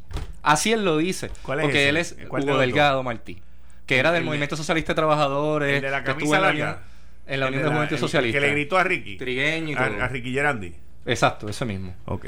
Y ha estado, en, e igual que Scott Barber, que han estado, son, son veteranos de huelga y de cuanta manifestación en la Yupi, en la Milla de Oro, en Plaza de las Américas, en donde sea. Están en todas. Son los mismos que se metieron. Ah, él se metió también con los maestros cuando estaba García Padilla, que se metieron dentro del hemiciclo. Él fue el que se metió dentro del hemiciclo. grupo, sí. El que se sentó en la silla de los legisladores, ese mismo. ¿Ah, sí? Ese fue Hugo Delgado. O sea que es un veterano, o sea, él va a eso, él se dedica a agitar. Él sabe lo que está haciendo. Ellos estudian también a la policía. Si ellos ven, la calle Fortaleza es el símbolo en este momento, y lo fue en el verano. Otras veces es la Milla de Oro, el símbolo de poder. Otras veces Plaza Las Américas, el símbolo de comercio. Pero ellos escogen un lugar simbólico. Lo mismo hacen en otros países. Lo otro que hacen es que agitan a los más jóvenes. Y esos más jóvenes son los que ponen a coger los cantazos y esos son los que van presos. No va él. Él no es el que va preso. Y, y están preparados para jugar ese juego que del correcamino. Nos metemos por otra calle, ustedes váyanse por acá, nosotros No, por pues acá bien, pero- y distraer a la pues, policía. Así bien. que esa es la idea. Pues la policía tiene que bregar tener con eso. Porque es propaganda de la agitación. policía- la policía tiene que coger el training de correcamino. Tiene que, tiene que, tú sabes, hacer la contraparte de eso. Yo vuelvo, creo que. Pero el- no, no el- se le puede responsabilizar a la policía. El casualty de esta, de esta manifestación. No, no, y yo, y yo no es esa mi intención. Lo que he dicho es que deben estar más preparados para bregar con eso e incluso ir preparados para arrestar a los que se, se pasan de las rayas. Eso es lo que, ahí es donde yo entiendo que estamos fallando. ¿Sabes? Sí, sí, porque sabes, esta cosa de los correcaminos, pues está bien, está chévere para los manifestantes, pero u- es un asunto también de respeto, o sea, se llega al punto de perder el respeto. Y vuelvo y lo digo, pues tú sabes, me parece que Yadiel, pues, este, falló ahí y, y me da mucha pena con él. Este, esto no es lo mismo del verano del 2019, que la gente está en otra onda, en otra mentalidad.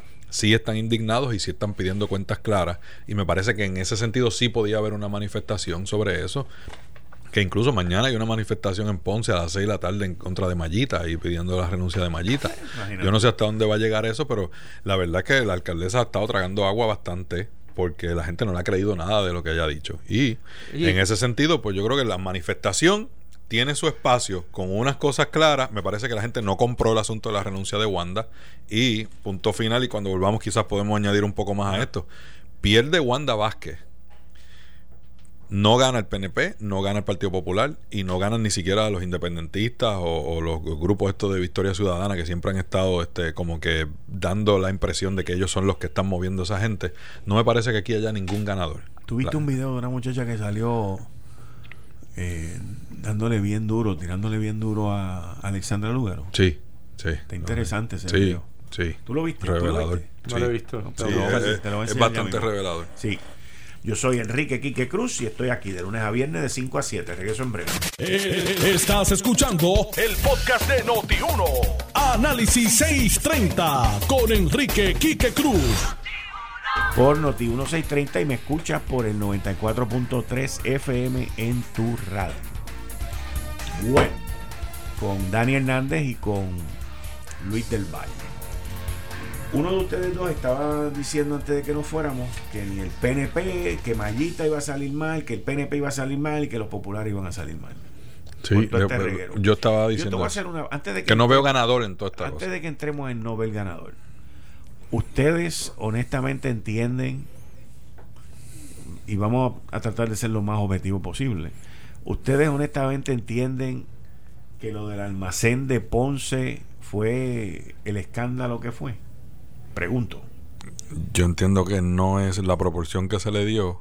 Lo que ayudó a eso fue el mal manejo y decir, yo no sé, no sé dónde, yo, yo no sabía nada de eso, yo no tenía dónde estaba. comunicaciones. Este, sí, eh, esa es mi área y por eso lo digo. Eso fue mal manejado desde el primer instante y por ahí para abajo ha sido una eh, tragedia de errores tras errores tras errores el manejo que se le ha dado a eso. Me parece que tratar de ocultar información a estas alturas es un gran error, un grave error, demuestra este, un, desconocimiento de cómo se maneja la información en estos días. Y creo que en, eh, por tratar de contestar a la ligera fue otro que, de las acciones que se sumó a los errores. En, en fue un error de comunicaciones gravísimo, creado por los mismos que se supone que atendieran la crisis, y, y entonces se salió de proporción, porque al darse cuenta la gente de que había falta de información y que lo que se estaba saliendo no era real y se confirmaba que no era verdad, pues eso abonó a que se hiciera más grande el asunto de que simplemente había un almacén que tenía unos suministros en el área de Ponce y que lo que queríamos saber era por qué no se habían repartido, si las aguas estaban expiradas, si habían catres de quién eran y por qué estaban allí no, no se habían repartido. Y eso podría tener una razón válida. Pero empezar a, a mentir o a tratar de ocultar la información, me parece que eso fue lo que abonó al, al incendio que se, que se formó en términos de, de comunicación, al fuego que se formó por, por, por esa falta de transparencia del gobierno. Sí, yo noto el- un patrón que se está dando. con todas las administraciones en Puerto Rico, pero que en este cuatrenio el- ha sido severo de manejo de, de relaciones públicas y de comunicaciones. Y pasó en administraciones anteriores porque la de García Padilla también ocurría mucho. De hecho, él tenía problemas severos cuando iba, habían emergencias y tenía que enfrentarse a la ciudadanía y metía las patas hablando de cosas de meteorología sin tener la experiencia. Pues así mismo ha pasado mucho durante este cuatrenio. Que el que no tiene la experiencia o el que no debe ser que sal- eh, no debe salir a hablar sobre un asunto, contesta a la ligera y mete las patas. Eh, vi varias entrevistas después que se dio el escándalo y no estaban preparados para contestar las preguntas, estaban nerviosos. Tú dices ahora. Sí, y no mostraron seguridad, no lograron persuadir y convencer incluso a gente que normalmente hubieran dado el beneficio de la duda. El- yo estoy de acuerdo con, con que se hagan la- las denuncias y entiendo que lo que dijo Dani ahorita de separar unos temas, pues sí, definitivamente hay que separar esas protestas violentas de lo que estaba ocurriendo antes, que es el pie forzado que utilizan estas organizaciones para llevar su agenda, que es la- eh, el tema del mal manejo de la ayuda de emergencia, que nos recuerda también la situación cuando Ricardo Rosselló, durante su administración, luego de Irma y María, hubo los mismos señalamientos, o sea que no es la primera vez en el cuatrenio y durante una emergencia que esto ocurre, pasó con los huracanes y pasó ahora con los temblores. Así que ya es un patrón. Y en ese sentido se entiende. Yo puedo entender toda por qué la controversia, puedo entender el contexto y puedo entender la indignación de distintos sectores. Pero yo veo que cada bando le va a sacar punta a su manera. Y no entiendo que eso amerite pedir renuncia a la gobernación. Pero la lucha que se ha dado, aparte de la, de la petición de renuncia, que es de la, de la, de la franja más izquierdista del país, este, ¿verdad? Tratando de aprovechar ese, ese fuego que se formó y, capitalizar de, lo eso. que ocurrió en verano y todo. para Fuera de eso, fuera de eso, tú no escuchas en, en términos este, preponderantes ni al PIB, ni al movimiento, ni al Partido Victoria Victoria, Ciudadana, ni al Partido Popular, este, tratando de capitalizar el tema porque saben que, que es una controversia bien peligrosa y que ninguno puede este, adjudicarse un- una victoria sobre esa controversia. Aquí la guerra real es entre los bandos dentro del PNP y la lucha de poder camino a una primaria dentro de cuatro meses. Esa es la lucha real. Y entonces, viéndolo desde el punto de vista de comunicaciones también, creo que la gobernadora y, y la gente que, que la asesora, pero la decisión final es de ella, toma la decisión de sacar a, a Carlos este, Acevedo, el director de manejo de emergencia, demasiado rápido dentro de la controversia. Y yo creo que eso también fue parte del error, que le- lo que hizo fue echarle más gasolina. Porque entonces tienes un tipo fuera, hablando a todo lo que da, que toda, en una situación de la que todavía tú no tienes control. Y me parece que querer sacarlo puede haber sido un consejo bien intencionado pensando de que lo sacaste y, y pasamos el tema y nos lavamos las manos y que investiguen y dale para adelante. No, no. estamos en esos tiempos. No, Tú no, sabes. no. Y así que fue un error de cálculo pensar que yo lo saco y me, y me libro de la controversia. Lo que pasa es que hay gente que está pensando en, en estos mismos tipos de problemas como si fueran hace cuatro años. Y Carlos Acevedo la estaba apoyando a ella en su No, candidatura. yo sé, pero, Para lo que- empezar. pero tú lo que yo me refiero es que hay gente que piensa que puede resolver esto con las mismas soluciones Sí. que se resolvían Sí. en 2016, por Sí. ejemplo. Y esto cambió. O sea, y, y básicamente lo que lo ha hecho cambiar han sido los teléfonos. Claro.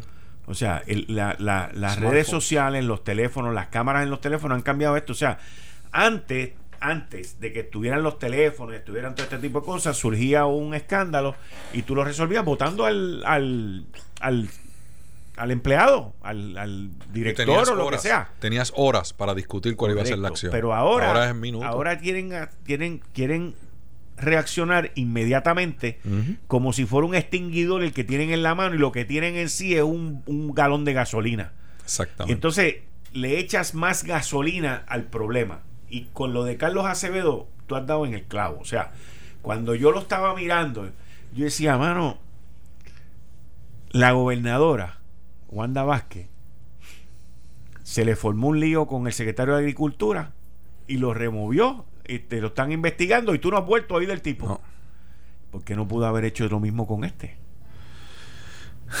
Porque la circunstancia era distinta. Yo lo sé, pero, pero lo que pasa es que a cualquier persona que. ¿Cuándo tú- ella movió el de Mira, agricultura? ¿En qué momento de la controversia? Había llegado Cuando a la, fue la referido cúspide. a justicia. Había llegado ya a la cúspide. Sí, pero- Venían quejándose de Carlos Flores hacía tiempo.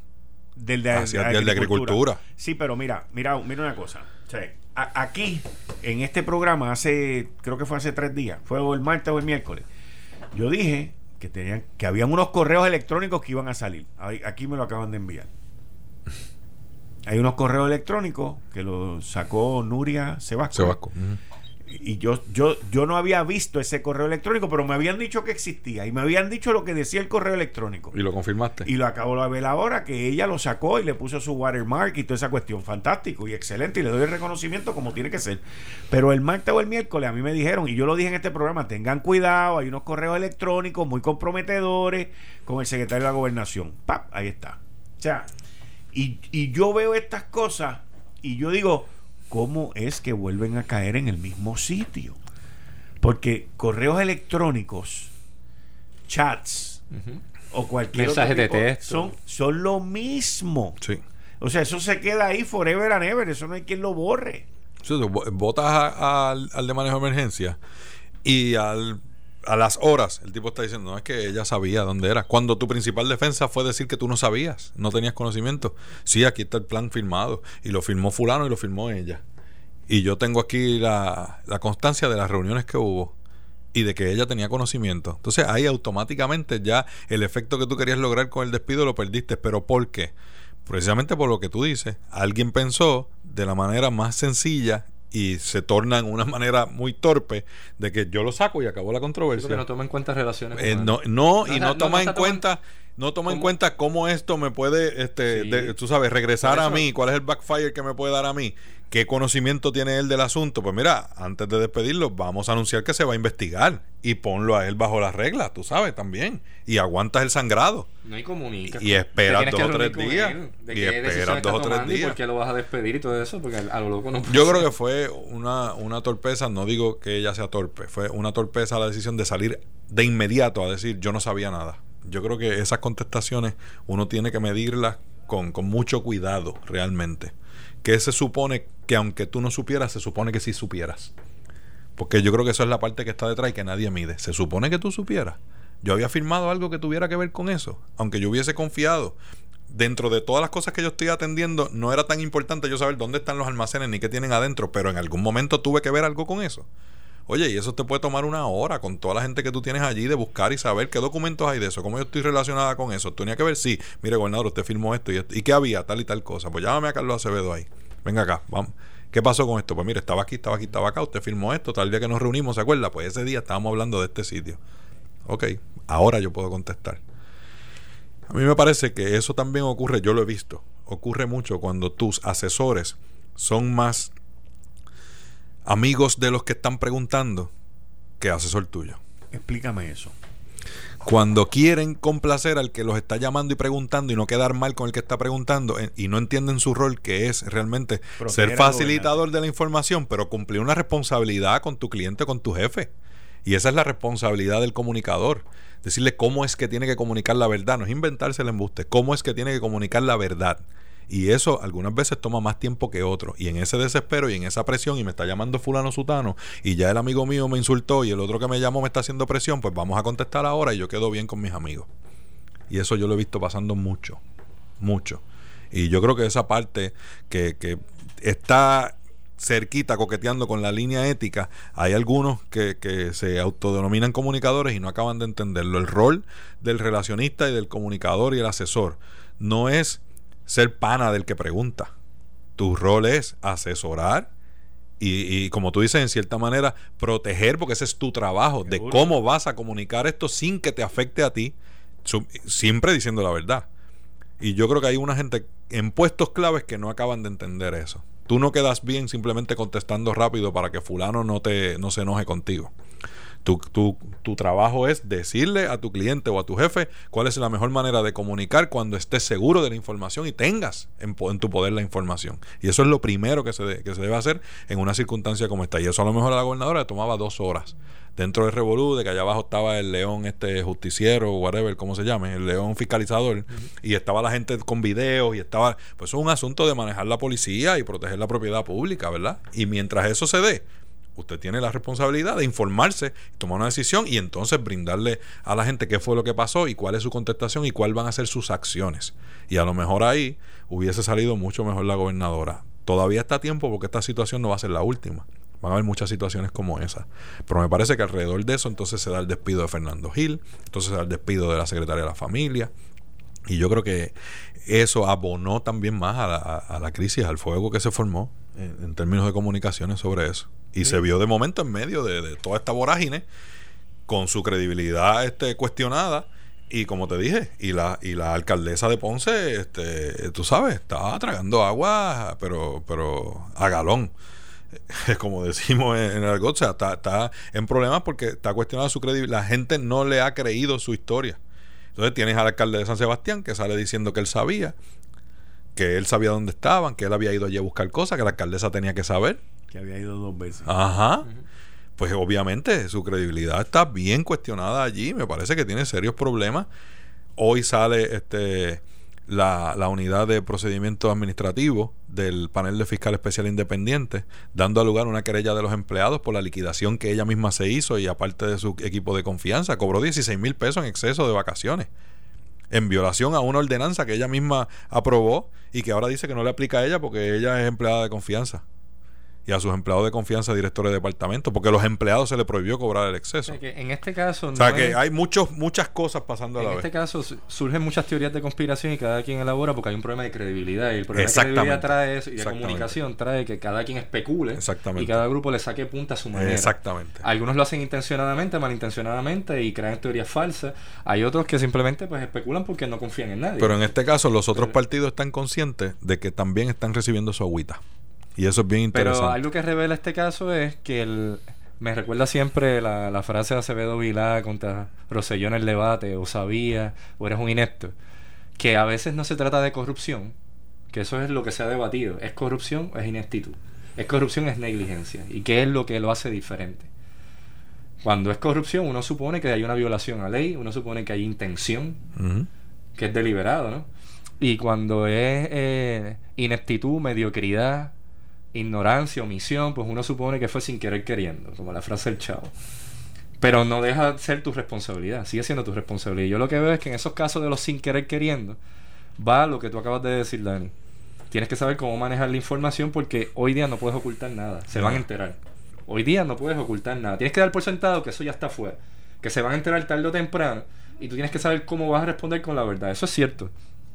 Y, y si no hay una violación a ley, o sea, no es delito, no es que alguien va a ir preso, pues entonces hay que asumir responsabilidades. Claro. Y todavía aquí estamos operando con la lógica de los años 80, 90, que los gobernantes eran perfectos. No me equivoco. Nunca me equivoco, yo soy perfecto. Sí. Pero hoy día no. Hoy Oye, día todo se revela. Dime qué gobernante en el mundo, presidente, no les revelan algo, lo que sea. Sí, una situación así en los 80 Hoy tú día, lo resolvías fácil. Mandabas a alguien a Ponce en lo que eran las 5 de la tarde, que era el noticiero que todo el mundo veía. Recojan el libro, este, incautesen de, de, de- de las bitácoras que hay allí, llámame al jefe de agencia, enciérralo aquí en la fortaleza y a las 5 contestamos. Y así Pero, fíjate cómo hoy día. tenías 4 o 5 horas para actuar y ver y, y cubrir el rastro y, y dar tu versión. Hoy no. Hoy simplemente tú tienes la opción de sentarte, ver la información y muchas veces información que tú estás pidiendo que ya está saliendo por otro lado Sí, otro lo reveló y ya. sentarte y decir la verdad y validar lo que pasó y dar una explicación de por qué pasó eso, darle un contexto y que y, y eso va a girar en torno a cuánta credibilidad tú tengas de la gente para que te crean o no tu Y historia. a veces te hacen la pregunta, te entrevistan, dejan que tú respondas como si estuvieras en un tribunal Sí, o sí. ante un detective para después usar la evidencia que ya yo tengo guardada en Sí, tu contra. sí. Es decir, cuando le están haciendo preguntas a Wanda Vázquez o al, secretario, al, al candidato para ser nominado para secretario de gobernación o a cualquier otro, que ya para secretario de Estado era, nominado para secretario de Estado, o a cualquier otro, hay gente que tiene información a la mano, los emails, eh, otros alcaldes que saben Sí. que existía ese almacén, lo saben, esa información está a la mano. Esperan a la respuesta para entonces atacar. Así que tú tienes que dar por sentado que la verdad ya está allá está afuera. de afuera. Ya Así está. es, así no, es. hoy día no se puede ocultar, la información está en todas partes. En Mayagüez decíamos, te quieren coger en la pifia. ¿Sabes? Es que te están tirando el pescadito a ver qué tú dices para después decirte, no, pero mire, yo tengo aquí esto que dice tal, esta otra cosa. Pero esto está peligroso porque no se están llevando enredados solo a, a ellos mismos, a la posición de gobernador, incluso a su partido, o su posibilidad de ganar elecciones, están afectando al Estado, la Constitución, la credibilidad del gobierno. Fíjate todas las instituciones que están ahora en problemas de credibilidad, todas. Todas, hasta la prensa tiene problemas de credibilidad en Puerto Rico. Entonces ya es tan fácil que surjan teorías de conspiración por todo. O sea, al día ya había gente diciendo esto tiene que ver con la administración de Ricky o aquí hay un esquema de corrupción más grande del que había. O sea, ya, ya no hay manera de tú poder recuperar eso a corto plazo. O sea, ahora hay un trabajo que hay que ir haciendo para restablecer la credibilidad del gobierno. Entonces tú tienes organizaciones como los que están manifestándose eh, frente a Fortaleza que mira el, el- de lo que se agarran ahora. Hay que enmendar la constitución. Hay que pedirle la renuncia al gobernador. No vamos a aceptar ni a Pierluisi ni a ningún otro. De hecho, entre los mensajes que tenía incluía a gente que son candidatos pero que no están en el gobierno ahora mismo. O sea, básicamente ya, ya está en una línea de intransigencia. Eso es intransigencia. Bueno, porque la cerrados, protesta es en contra del establishment, es en contra de, de, Pero tú sabes, de la uno- estructura. Pues entonces, el- aquí la preocupación mía es, si siguen metiendo las patas, estás minando la credibilidad del gobierno, le estás dando más eh, fuerza a esos grupos. Claro. Esos grupos van cogiendo fuerza con el Claro, tiempo. claro. Y uno tiene que evitar que eso se pase. alimentan de esos errores y de esas debilidades. Así es. Y así pagamos el precio todos porque no se afecta solo ese gobernador. O sea, da igual, Wanda renuncia o no. De, la renuncia de Ricky tuvo unos efectos en Puerto Rico de credibilidad ante fondos federales de emergencia posmaría, ante el gobierno federal Casablanca, ante el- la población en general, inversionistas eh, y sectores económicos. De hecho, a Ricky le pidió la renuncia hasta Fonalleda, que es donante del partido. Y de hecho, qué cosa que ya le pide la renuncia, al otro día ya están cuadrando para que renuncie. Pero que te digo es así de significativo es esto. O sea que estamos hablando de que tú estás afectándolo todo. Tú afectas la Sí. economía. San Juan ahora mismo su economía está afectada. Yo O sea, quisiera- Esos negocios realmente se están quejando porque ellos dicen, venimos de un verano. Venimos de María, de Irma, de los temblores, del verano y ahora estas protestas, mano. Denos un descanso, no nos vamos a recuperar. San yo, Juan no se yo recupera. quisiera que esa parte que tú dices, este, ¿verdad? De lo que estás hablando ahora, lo, retrotraigo al asunto de la participación electoral. Que no cree una más desaveniencia, más desapego y, más desencanto de la gente con el asunto de ir a votar a escoger quién va a dirigir el gobierno y quién van a ser nuestros próximos legisladores, nuestros próximos alcaldes. Yo creo que debería fomentar y motivar a todo lo contrario a eso, a que la gente entienda que es su responsabilidad y que evitar que este, cosas como esas pasen, pues usted tiene el deber de ir y votar por alguien que usted entiende que tiene credibilidad, que puede hacer un buen trabajo y que puede este, ayudar a levantar el país en las áreas en las que usted cree. Si usted es comerciante, ¿quién apoya el comercio? Si usted es maestro, ¿quién, quién ha, o sea, este, si usted es servidor público, ¿quién ha trabajado con, con ¿verdad? para beneficio de servidores públicos? Si usted es policía, más allá de pensar en la palma o en la pava, o en- eh, es, es pensar quién realmente ha respondido a mis necesidades y a, y a yo poder realizar mi trabajo. Y como ciudadano, como sociedad civil, totalmente en, en los temas que nos conven, seguridad, salud, quién realmente puede meter mano con esto. Y yo creo que hacia eso es que debemos dirigirnos, que la gente participe para escoger un nuevo gobierno. Y eso va a ser dentro de ocho meses. que el mensaje no sea No puede de ser al revés, de que, ah, no, pues como esto está manga por hombro y todos son iguales, pues yo no voy a votar nada. Pues usted no va a votar nada, pero como quiera va a ganar uno. Y que no sea el mensaje de los extremistas que están diciendo que no haya partido, porque hay que tener cuidado con esos discursos, ese discurso del sin partido, de la democracia Eso le conviene- Eso le participativa. conviene al que lo pide. Claro, porque esos son los que son minorías y los que no ganan elecciones quieren gobernar desde Sin abajo. partido. O sea que hay que tener cuidado con eso de los sin partido. Yo soy crítico del PNP y del PPD, pero los partidos son necesarios. Fanático del béisbol, no te pierdas la transmisión exclusiva de los Juegos de la Serie del Caribe del 1 al 7 de febrero por Noti 1630, el mejor béisbol del Caribe. México, Venezuela, República Dominicana, Colombia, Panamá y Puerto Rico se enfrentan para conseguir el título de campeón. Los mejores jugadores, la cobertura y transmisión exclusiva más completa solo la tienes por Noti 1630. En una presentación de ASC, los expertos de seguro compulsorio, Jeep, la aventura continúa, Vanilla Gift Card, regala libertad de escoger y Goya. Con el auspicio de New Balance San Juan el entalle perfecto en tu pisada. Muchas gracias, jóvenes. Nos vemos el viernes que viene. Yo, por mi parte, regreso el lunes a las 5 de la tarde en Análisis 630. Que Dios me los bendiga, que tengan una linda noche, porque mañana va a ser mejor que hoy. Regreso el lunes a las 5. Esto fue el podcast de Notiuno. Análisis 630 con Enrique Quique Cruz. Dale play a tu podcast favorito a través de Apple Podcasts, Spotify, Google Podcasts, Stitcher y notiuno.com.